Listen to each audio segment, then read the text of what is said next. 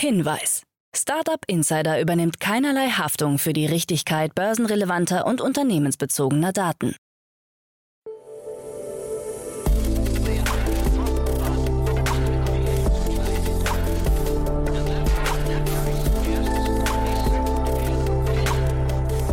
Startup Insider Daily. Morgen Update. Einen wunderschönen guten Morgen und herzlich willkommen zu Startup Insider Daily. Mein Name ist Jan Thomas. Heute ist Freitag, der 17. Dezember.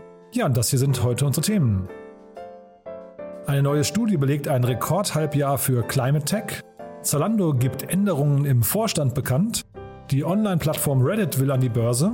Adidas lanciert eine eigene NFT-Kollektion.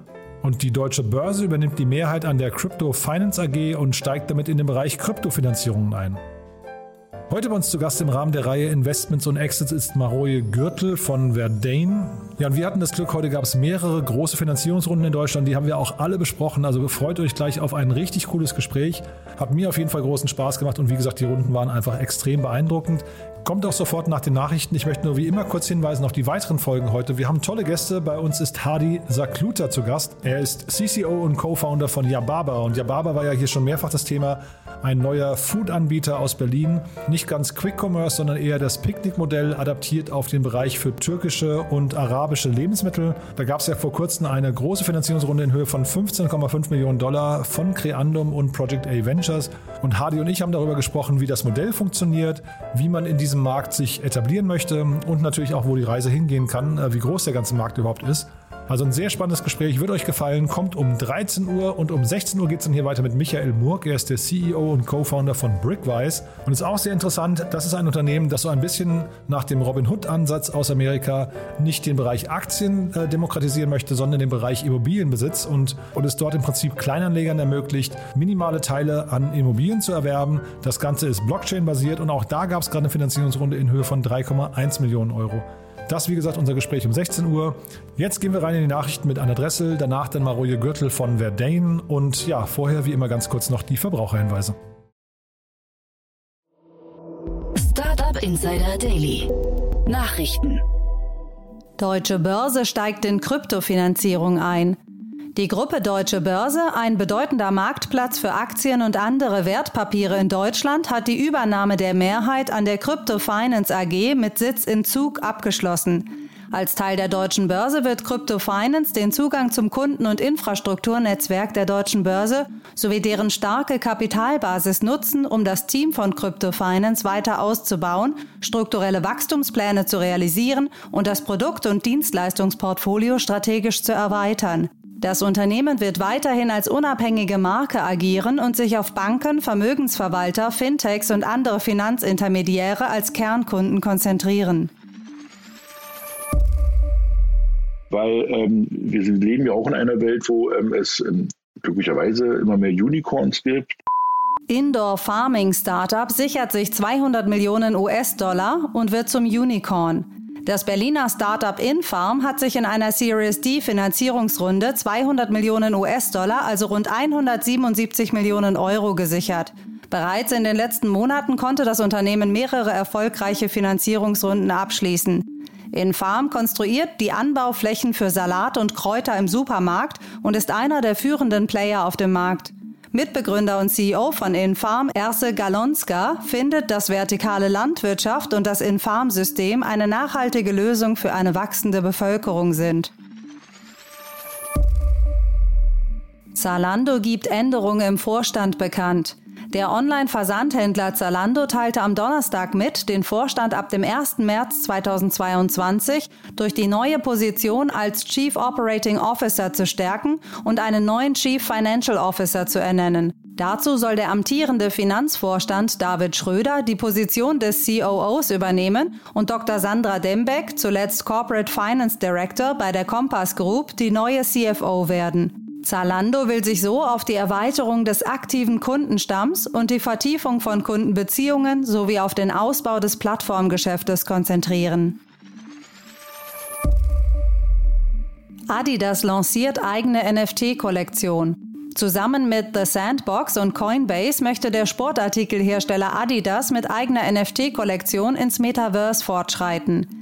Erst vor kurzem verkündete Nike, das NFT-Startup Artefakt gekauft zu haben. Ab heute kann die NFT-Reihe in einem Wert von 0,2 Ether pro NFT gekauft werden. Käuferinnen und Käufer erhalten dabei auch exklusive Angebote bei Adidas.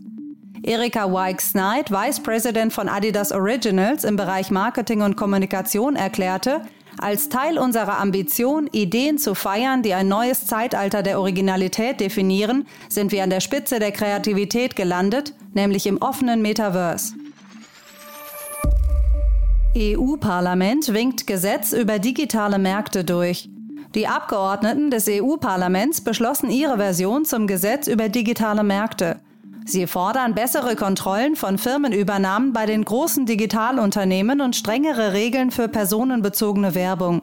Das Gesetz solle dafür sorgen, dass auch im digitalen Zeitalter die Prinzipien sozialer Marktwirtschaft überall in der EU gelten. Es ziele vor allem auf Gatekeeper im Netz ab, die zentrale Plattformdienste anbieten, etwa große soziale Netzwerke, Suchmaschinen und Videoplattformen. Verstöße sollen laut EU-Parlament mit Strafen von bis zu 20 Prozent des globalen Vorjahresumsatzes belegt werden können. Betroffen von den Regeln sollen nur Firmen sein, die mindestens 8 Milliarden Euro Jahresumsatz im europäischen Wirtschaftsraum erwirtschaften und weitere Kriterien erfüllen. So? Online-Plattform Reddit will an die Börse. Einen entsprechenden Antrag habe das Unternehmen bei der US-Wertpapieraufsicht SEC eingereicht, hieß es am Mittwoch in einer Mitteilung. Erst im August hatte Reddit bei einer Finanzierungsrunde eine Bewertung von rund 10 Milliarden US-Dollar erzielt. Unternehmensangaben zufolge lagen die Werbeeinnahmen im zweiten Quartal bei rund 100 Millionen Dollar, ein Plus von 300 Prozent zum Vorjahreszeitraum. Reddit ist ein Social News Aggregator, auf dem registrierte Benutzerinnen und Benutzer Inhalte einstellen bzw. anbieten können. You set a new record. State of Climate Tech 2021 Bericht zeigt Rekordhalbjahr. PwC hat seine Untersuchung zum State of Climate Tech 2021 veröffentlicht. Hierfür analysierte die Wirtschaftsprüfungsgesellschaft das zweite Halbjahr von 2020 und das erste Halbjahr von 2021 und verglich dies dann mit den Vorjahreswerten. Zu Climatech zählen Technologien, die Treibhausgasemissionen verringern oder auf die Bewältigung der Auswirkungen der Erderwärmung ausgerichtet sind. Im Reporting steht unter anderem, dass das erste Halbjahr 2021 neue Rekorde erzielt hat. Insgesamt ist die Zahl der Investorinnen und Investoren von 1600 auf etwa 2500 gestiegen. In den beiden untersuchten Halbjahren 2020-21 fanden fast 1400 Finanzierungsrunden statt und es wurden rund 87,5 Milliarden Dollar investiert. Diese Summe stellt einen Anstieg um 210 Prozent dar. Besonders viel Geld ging dabei an Mobilitätsprojekte, während beispielsweise Windkraft, Technologien für die Verwertung von Lebensmittelabfällen und eine grüne Wasserstoffproduktion unterfinanziert blieben. Cyberpunk-Entwickler einigt sich mit Klägern auf Entschädigung. Nachdem das Spiel Cyberpunk 2077 veröffentlicht wurde, fiel den Gamern schnell auf, dass das Game mit Fehlern nur so gespickt war. Daraufhin entfernte Sony das Spiel kurzerhand aus seinem PlayStation Store und viele Shops boten Käufern Rückerstattungen an. Wegen diesem Fusch gab es eine Sammelklage gegen die Entwickler von CD Projekt durch Aktionäre. Diese glaubten, vom Unternehmen in Bezug auf die finanzielle Rentabilität des Spiels in die Irre geführt worden zu sein. In den Verhandlungen über die Gesamtsumme, die der Spieleentwickler zahlen soll, wurde sich nun auf eine Summe von 1,85 Millionen US-Dollar geeinigt. Trotz enormer Verkaufszahlen hat der Ruf des Unternehmens durch Cyberpunk 2077 gelitten. Die Verkaufsprognosen sind gesunken und auch der Aktienkurs musste seit dem letzten Jahr ein Minus von 54 Prozent hinnehmen. Laut Amazon CTO übernimmt KI ab 2022 die Hauptarbeit von Entwicklern. Amazons CTO Werner Vogels hat einen technologischen Ausblick gewagt. Dabei ist die Cloud-Technologie, mit der Amazon vergleichsweise früh angefangen hat, von großem Vorteil in der IT-Infrastruktur. Vogels ergänzt, die Cloud hat es möglich gemacht, dass das, was einst Science Fiction war, zu einer wissenschaftlichen Tatsache geworden ist. In diesem Zusammenhang wird der Amazon CTO in Zukunft vermehrt auch Quantencomputing einsetzen, ein Feld, in dem das Unternehmen aktuell Erfahrungen sammelt. Auch sollen in Zukunft Machine Learning und KI die Arbeit in der Softwareentwicklung leisten. Vogel sieht 2022 als Jahr, in dem KI, Machine Learning, im Leben von Entwicklern die Hauptarbeit übernehmen wird. Startup Insider Daily. Kurznachrichten. Kurz nachdem ein neuer Kanal des deutschen Ablegers des russischen Staatssenders RT, früher Russia Today, am Donnerstag bei YouTube auf Sendung ging, wurde er auch schon wieder offline genommen. Die Betreiber hatten versucht, YouTubes Community-Richtlinien zu umgehen. Wie YouTube mitteilte, wurde der neue Kanal RT auf Sendung wegen der Verletzung der YouTube-Nutzungsbedingungen dauerhaft entfernt. Die NASA vermeldet, dass Ingenuity auf dem Mars einen Meilenstein erreicht habe. Bei seinem 17. Flug hat der Helikopter die 30-Minuten-Marke überschritten. Insgesamt ist Ingenuity jetzt 30 Minuten und 48 Sekunden in der Marsluft geflogen. Die höchste Flughöhe betrug 12 Meter, die höchste Geschwindigkeit 16 Stundenkilometer. Lightyear, ein niederländischer Solarelektroauto-Anbieter, sorgte bereits 2019 für Aufsehen, als das Unternehmen ein Solarelektroauto präsentierte, dessen Reichweite mit 725 Kilometer für ganze 150.000 Euro angegeben wurde.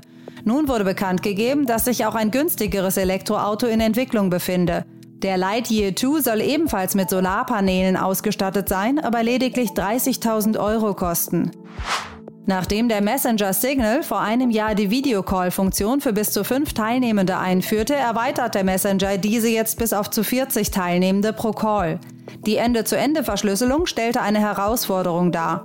Signal musste sich deshalb für eine Variante der Selective Forwarding Units entscheiden. Tesla-Chef Elon Musk nutzt fast jede Gelegenheit, um Konkurrenten Jeff Bezos zu ärgern. In einem Interview mit der Financial Times sagte Musk, dass der Amazon-Chef seine Sticheleien nicht so ernst nehmen soll. Trotzdem riet er Bezos, er solle lieber weniger Zeit im Whirlpool verbringen und mehr Zeit bei Blue Origin, seinem Weltraumunternehmen.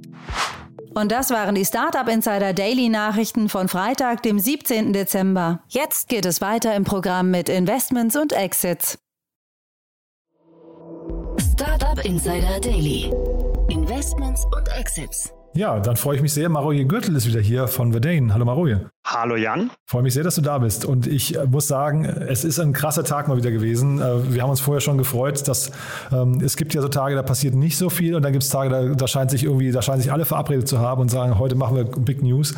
Und ich glaube, heute so ein Tag ist, äh, so ein Tag ist heute, ne? Ja, absolut. Und auch, äh, wir hatten so ein bisschen einen roten Faden, als die anderen Male, wo wir gesprochen haben, dass die äh, Szene in Deutschland, in Berlin ähm, halt auch erwachsener und weiterentwickelt ist, als, als es war in den letzten Jahren. Und ich glaube, die, die Themen, die wir heute haben, die sind echt ein gutes Beispiel dafür, dass sich Firmen an kompliziertere Businessmodelle wagen, dass mehr verschiedene Kapitalquellen bestehen und eben, dass das wirklich alles so ein Prozess der Reifung der, der Startup-Szene ist. Mhm. Und im Zuge der Dramaturgie haben wir gesagt, wir fangen mit der kleinsten Runde an und arbeiten uns langsam vor.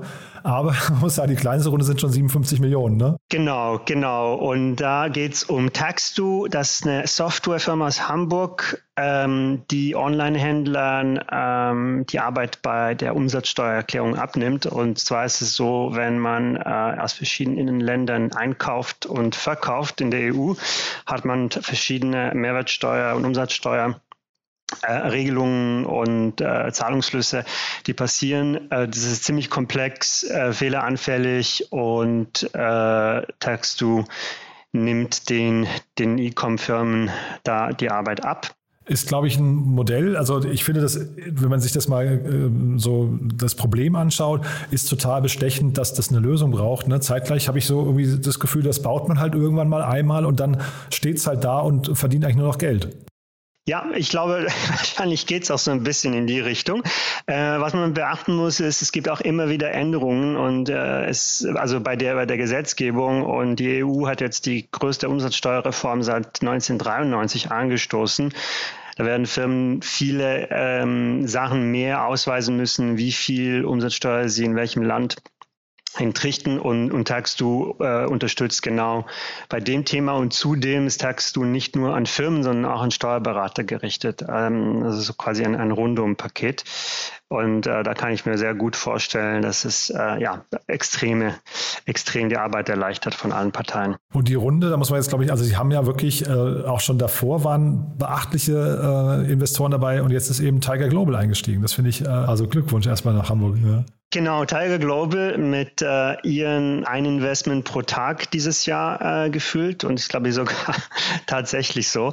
Und äh, ja, dabei waren auch Axel und Visionaries Club und auch äh, der 20 VC von, von Harry Stebbings, dem, dem Podcaster. Also ich, ich glaube, das tagst du, das reiht sich halt auch letztlich in so die, die ganze äh, Reihe von Tools ein, die, die wir im E-Commerce äh, helfen sollen. Und ich glaube, es hat äh, ja, ein Zeichen aus des Wachstums des E-Commerce grundsätzlich, äh, dass dann auch solche Tools kommen, die die Arbeit äh, im Hintergrund quasi erleichtern sollen. Und wie wir jetzt vergessen haben, der Hightech-Gründerfonds ist auch dabei. Das, den sollte man auch nicht vergessen. Ist ja erstmal spannend zu sehen, dass solche Themen, der Hightech-Gründerfonds hat ja quasi so einen öffentlichen Auftrag, dass solche Themen eben da auch angeschoben werden und dann so eine Dimension erreichen. Finde ich auch ganz beachtlich, muss ich sagen. Ja, absolut. Und, und man muss wirklich fairerweise sagen, dass das, wenn, wenn man sich selber mal mit dem Thema auseinandergesetzt hat oder musste, es ist wirklich, das ist ein, ein Schritt, der enorme Ressourcen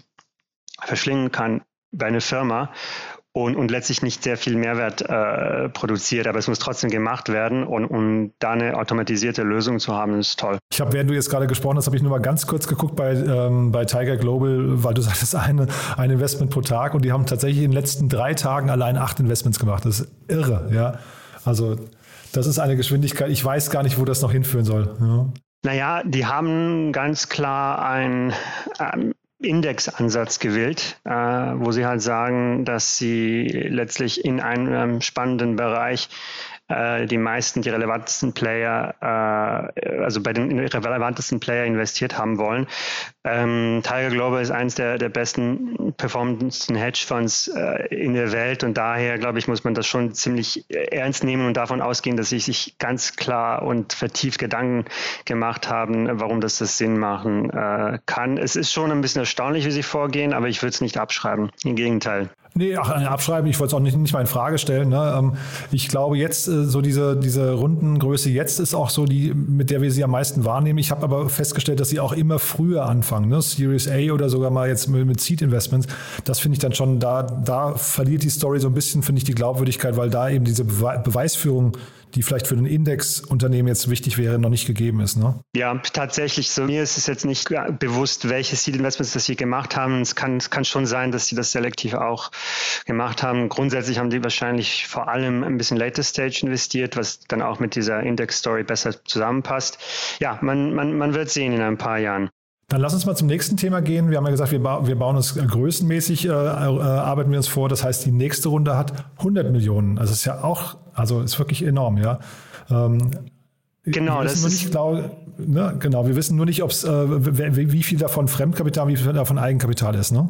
Ja, genau. Und es, es geht um die Firma Recap äh, in Berlin. Und was Recap macht, ist letztlich umsatzbasierte Finanzierung von ähm, Firmen mit, mit wiederkehrenden Einkommen äh, und was, was das eigentlich heißt, ist SaaS-basierte äh, Businessmodelle, die äh, deren SaaS ähm, Abo-Einnahmen im Vorfeld finanzieren können.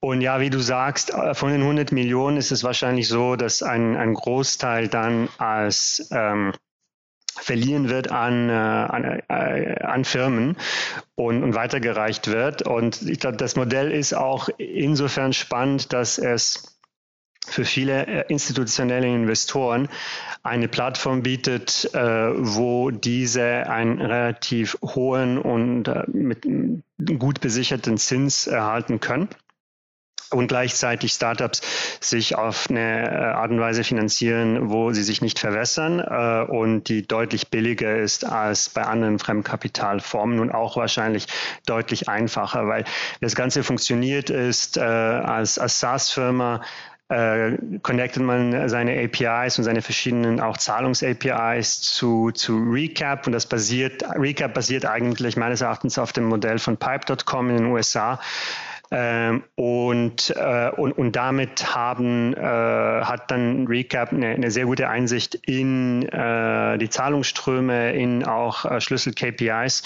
der Firma, kann das Risiko gut abschätzen und kann dann wahrscheinlich, also zumindest bei Pipe ist es so, dass die innerhalb von ein paar Stunden schon die, die Kredite gewähren können. Ist das für dich so eine, so eine weiß nicht, eine, ein Factoring 2.0? Ja, das kann man, das kann man so sehen. Ich glaube, was da, es gab ja auch dieses Modell davor, äh, auch mit Fonds, die das finanzieren. Äh, aber ich glaube, was da wirklich äh, die, die, die, die große Verbesserung ist, ist, dass äh, Recap oder eben Pipe äh, quasi eine Art SaaS-Plattform aufgebaut haben, wo man mit, mit wenigen Schritten über APIs alle relevanten Daten austauschen kann und wo es dann relativ schnell zur Auszahlung kommt. Äh, mhm. Also wirklich viel schneller und wie gesagt zu wahrscheinlich besseren Konditionen und auch äh, auf der anderen Seite, wo Investoren äh, ihre äh, Anlagen tätigen können, auch über, über wenige Schritte. Also das kann man äh, gerade auf der Pipe.com-Seite ziemlich gut sehen. Ja, und man kann dann sogar die, diese Anleihen verkaufen. Also wenn man sie äh, nicht bis zum Schluss der Laufzeit halten will, gibt es wie einen Sekundärmarkt. Äh, das ist schon, äh, das ist, das ist schon so Next Level, ja, verglichen mit dem, was, was jetzt klassisches Factoring gemacht hat. Ja, ja, ich meine nur von der Me vom Mechanismus, ne? dass man einfach das Geld, was man irgendwie in Rechnung stellt, quasi dann direkt ausbezahlt bekommt. Das ist ja so ein bisschen noch die Logik genau. äh, von Factoring. Ja? Und ähm, ist denn jetzt Pipe.com, äh, ist ja so ein, so, ein, so ein Highflyer, wenn die jetzt nach Europa kämen, ist das ein Markt hinterher, der äh, nur, nur einen Player verträgt, also äh, Winner Takes It All Markt, oder würdest du sagen, da können auch mehrere koexistieren? Ja, meiner Meinung nach können da auf jeden Fall mehrere koexistieren. Vor, umso mehr äh, hast du, also Pipe.com habe ich noch geschaut vor äh, äh, jetzt unsere Aufnahme, die sind in den USA und in Großbritannien ähm, tätig. Und es hat natürlich sehr viel mit der Regulatorik zu tun und äh, die, die halt eine ist in den USA und in UK. Wenn du nach Deutschland kommst, hast du natürlich ganz äh, noch andere und weitere äh, Bedingungen, die du erfüllen musst. Und ich glaube, diese regulatorische Hürde bedingt auch, dass jetzt ein Pipe.com nicht morgen mit einem riesigen Angebot dann auch in Deutschland anfangen wird. Äh, daher ist, glaube ich, das Angebot von Recap auch einigermaßen geschützt für die, für die kurze Frist, für die Zeit, also für die Startphase.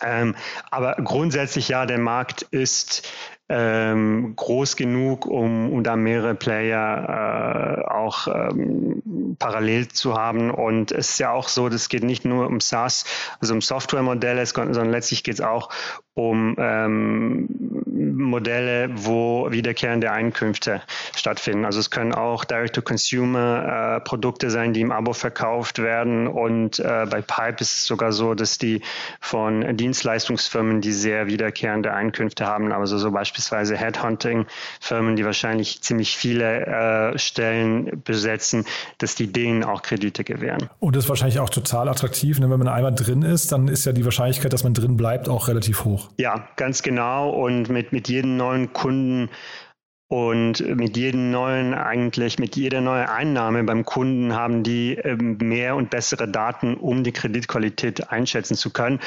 Und das sind alles Firmen, das muss man auch ganz klar sehen, die von den, den klassischen Finanzinstituten äh, eigentlich komplett sehr, sehr schlecht bedient werden. Ja, es ist äh, für sehr viele SaaS-Firmen extrem schwierig, äh, zu guten Konditionen Kredite zu kriegen, gerade in der Anfangsphase. Und, und das ist schon eine äh, große Angebotslücke, die dadurch gefüllt wird. Jetzt vielleicht noch kurz zu der Runde. Wir haben gerade gesagt 100 Millionen Euro. Es ist eine Seed-Runde. Wie gesagt, äh, total beeindruckend.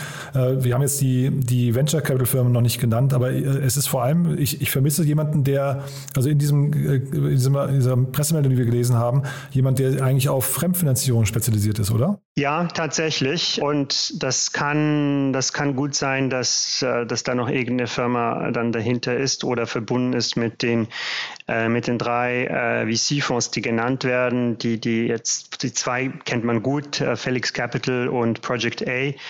Und äh, dann war noch ein Pre-Seed-Investor Entrée Capital, äh, Capital äh, dabei, die meines Erachtens ein israelischer Fonds sind mit, mit ein paar Ablegern. Genau, Genau. Und äh, es kann sehr gut sein, dass dann noch ein Deal mit einer Bank äh, oder mit, mit, mit einem äh, Fremdkapitalfonds äh, zusammenhängt tatsächlich. Genau, weil das wäre jetzt, glaube ich, sehr unüblich, dass äh, VCs anfangen würden, Fremdkapital zu verleihen. Ne? Absolut. Es kann, es könnte, ich kann mir auch gut vorstellen, dass da ein paar Family Offices beispielsweise dahinter sind, die dann auch ähm, häufig nicht unbedingt genannt werden wollen, gerade wenn sie eher fremd, auf der Fremdkapitalseite ähm, eine, eine Anleihe begehen. Äh, und äh, aber wie gesagt, ich glaube, das Angebot ist für einen Investor im, in Fremdkapitalinstrumente ziemlich attraktiv und gibt es noch eigentlich nicht so im, im, deutschen Raum. Dann lass uns mal zum dritten Thema gehen und da können wir dem nächsten deutschen Unicorn gratulieren, ne? Genau, und zwar hat Infarm, äh, die Berliner Indoor Farming Firma, äh, hat sich ein äh,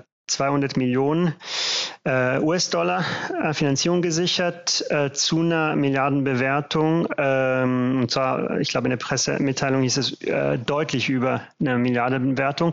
Und das Geld kommt äh, vor allem vom äh, Katari Staatsfonds.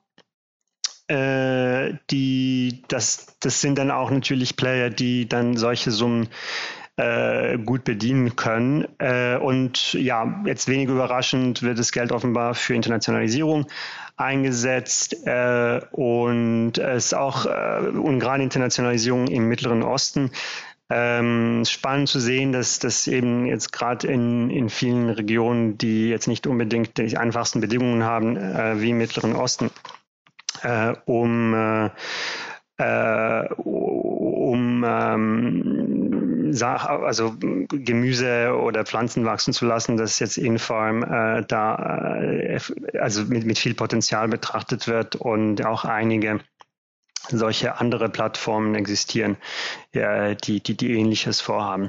Ja, genau. Ich hatte Marc, Marc Corzilius mal hier im Podcast. Das ist der Gründer von äh, Endeavor hießen die. Die wurden von Calera gekauft machen auch, ähm, also das ist der ehemalige Vapiano-Gründer, ne? der, der hat dann irgendwann angefangen, sich mit diesem ganzen Vertical Farming, äh, Indoor Farming-Thema auseinanderzusetzen. Und die haben auch vor allem, glaube ich, in, äh, in der Wüste haben sie halt viele Experimente gemacht, weil sie eben äh, versuchen wollen, die Nahrungskettenprobleme äh, in der Welt zu lösen. Das kannst du eben eigentlich nur unter diesen, wie du es gerade genannt hast, widrigen Bedingungen machen da wird das ja hinterher gebraucht. Ne? Man kann ja, glaube ich, lange darüber streiten, ob man im Supermarkt wirklich äh, jetzt hier in, in, in äh, Deutschland tatsächlich äh, frisches Gemüse braucht, das gerade angepflanzt wurde. Aber ich glaube, in solchen Gegenden macht das nochmal doppelt Sinn. Ne? Absolut. Und offenbar soll Infarm auch das Produktangebot erweitern im nächsten Jahr. Also im Moment sind es vor allem Kräuter und Blattgemüse ähm, die, die da wachsen. Und nächstes Jahr sollen auch Tomaten, Pilze, Erbsen und Erdbeeren dazukommen. Und wenn man das so ein bisschen in die Zukunft denkt, kann man sich wirklich vorstellen, dass äh, da auch noch mehr äh, dann Gemüse auch dazukommen wird. Und, und tatsächlich ist das äh, wahrscheinlich von der Ressourceneffizienz äh, viel besser als manche herkömmliche ähm, Landwirtschaftsmethoden. Also ich, ich kann mir gut vorstellen, dass, äh, dass das gerade in, in gewissen Geografien, ähm, die auch logistisch schwierig sind oder eben klimatisch schwierig sind, ein sehr erfolgreiches Modell werden kann und also oder beziehungsweise weiter wird. Was wirst du denken, wie groß kann das werden? Weil Sie haben so einen Ausblick gegeben bis 2030. Ähm, Sie sind jetzt in elf Ländern, wollen dann in 20 Ländern sein. Das fand ich jetzt gar nicht, das klang jetzt nicht so rasant. Ne? Ähm, also siehst du da Limitierung? Ist, ist, die Limitierung hinterher Kapital oder was würdest du sagen, warum können die nicht noch schneller wachsen? Ja, das habe ich auch gesehen und ich habe keine gute Antwort auf die Frage. Ich denke, äh, wenn das Modell mal ausgerollt ist und auch international ausgerollt ist, wenn, wenn man das quasi die Mechanik beherrscht, wie man das in neuen Städten und Ländern einführt, dann ist es echt so, dass the sky is the limit, ja. Und, und ich glaube, es kommt dann wirklich vor allem auf die, auf die Technologie drauf an und, und welche effizienter ist. Sie sind ja nicht die Einzigen, die das tun. Ähm, aber äh, ich denke tatsächlich, dass das ein, ein, ein riesiges Modell äh, werden kann, weil äh, selbst jetzt das, das Angebot mit Kräutern in Deutschland wird auch ja rege genutzt.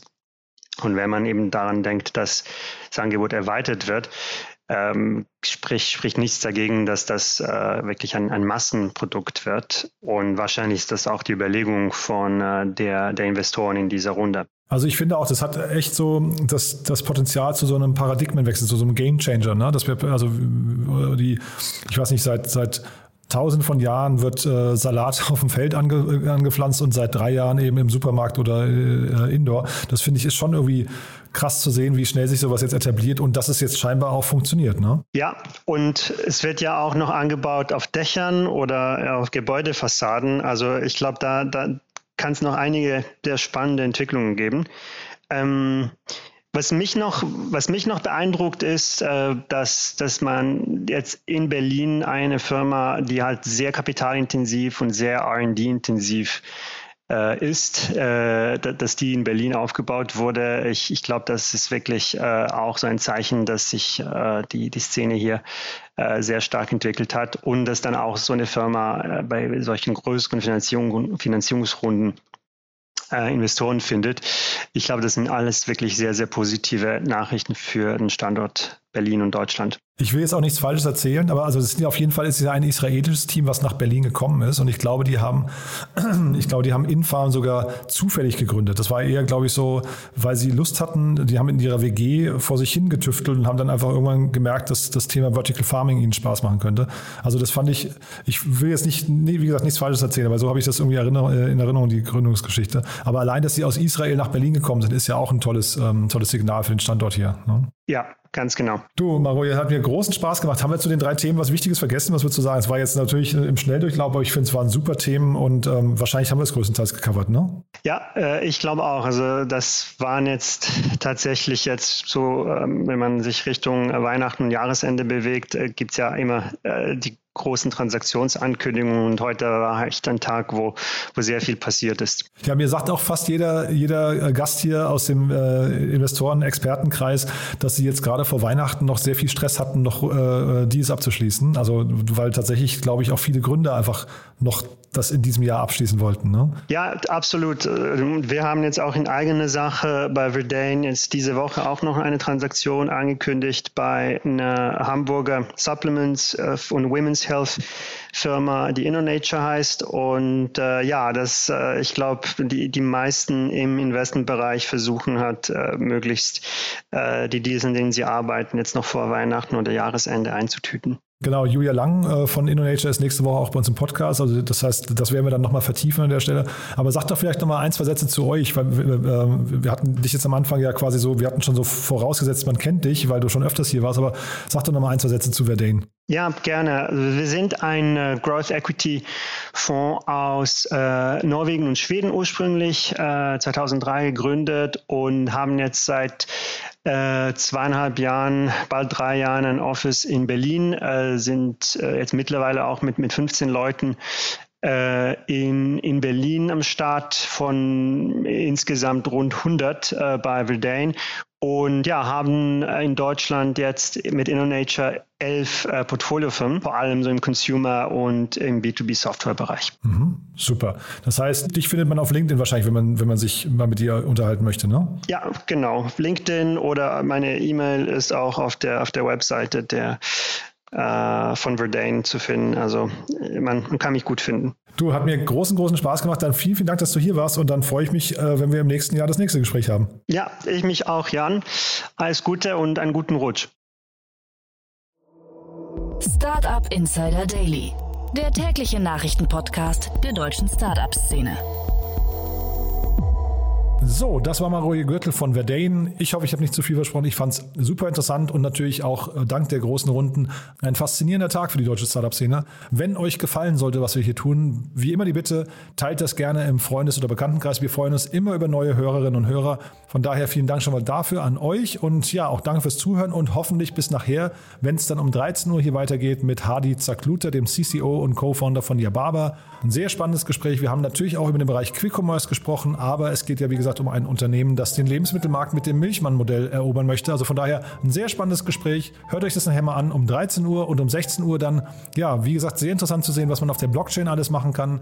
Dann zu Gast Michael Murk, der CEO und Co-Founder von Brickwise, ein Fintech-Unternehmen, das es Anlegern ermöglicht, basierend auf der Blockchain kleine Einheiten an Immobilien zu erwerben und diese zu besitzen und auch zu traden. Also ein sehr spannender Ansatz. Beide Gespräche haben mir großen Spaß gemacht. Von daher, ich glaube, es lohnt sich, beide anzuhören. In diesem Sinne, bis nachher hoffentlich und falls nicht, dann euch einen schönen Tag und spätestens bis morgen. Ciao, ciao.